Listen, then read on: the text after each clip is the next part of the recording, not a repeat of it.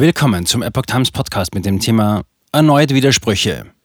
Gestern Flop, heute Top. Lauterbach will China mit wirksamen Impfstoffen helfen. Ein Artikel von Sarah Kastner vom 28. November 2022.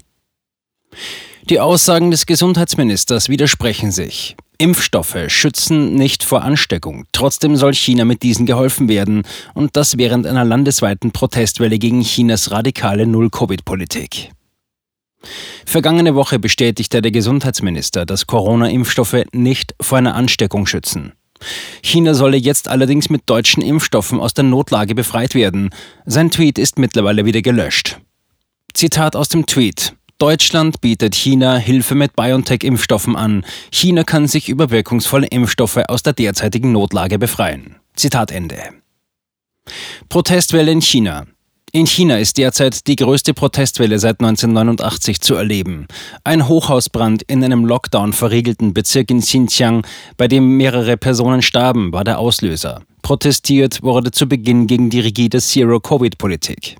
Mittlerweile richtet sich der Protest auch gegen die Herrschaft der Kommunistischen Partei Chinas. Die Demonstranten fordern den Rücktritt von Xi Jinping und stehen für Freiheit und Selbstbestimmung ein. BioNTech für China. Laut Regierungssprecher Steffen Hebestreit und einem Sprecher des Gesundheitsministeriums in Berlin stehe die Bundesregierung mit China in Kontakt, um einen Einsatz der Impfstoffe von BioNTech in China zu besprechen. Nimmt China die deutschen Impfstoffe ab, dürften einige bereits vom Bund ausgegebenen Kosten für die Impfstoffe wieder reinkommen. Zugleich betont Hebestreit, dass man die Proteste in China gegen die Null-Covid-Strategie der Regierung sehr genau beobachten würde.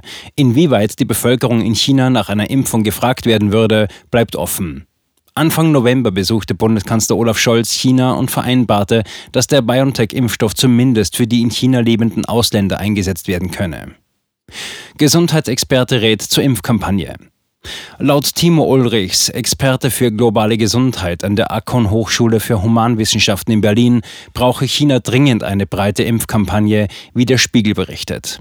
Zunächst müsse die Führung unabhängig von Ideologie die Bevölkerung mit den besten derzeit verfügbaren Impfstoffen versorgen, so Ulrich gegenüber der DPA. Das seien keine chinesischen Vakzine, sondern angepasste mRNA-Impfstoffe aus westlichen Ländern wie Deutschland. China müsste da über seinen Schatten springen. Weiter führte aus, dass es eine breite Impfkampagne geben solle, die insbesondere Risikogruppen adressieren müsse. Danach würden die strengen Corona-Maßnahmen vorsichtig nach und nach gelockert werden können. Diese Strategie brauche aber, wie auch in Europa, einige Monate Zeit. Ulrich bezeichnet eine radikale Abwehr von der derzeitigen Strategie mit einem sofortigen Ende aller Maßnahmen als kontraproduktiv und gefährlich.